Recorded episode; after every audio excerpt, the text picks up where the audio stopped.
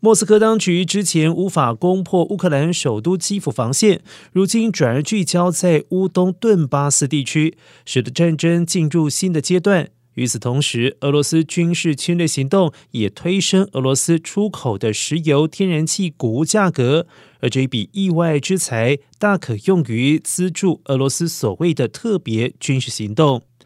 根据世界银行估算，西方制裁预料会使得俄罗斯今年经济萎缩超过百分之十一。但是，俄罗斯能源出口收入其实正在增加。俄罗斯财政部五号表示，由于油价维持在每桶约一百美元的高点，莫斯科预期光是四月份就能够靠出售能源多赚了九十六亿美元。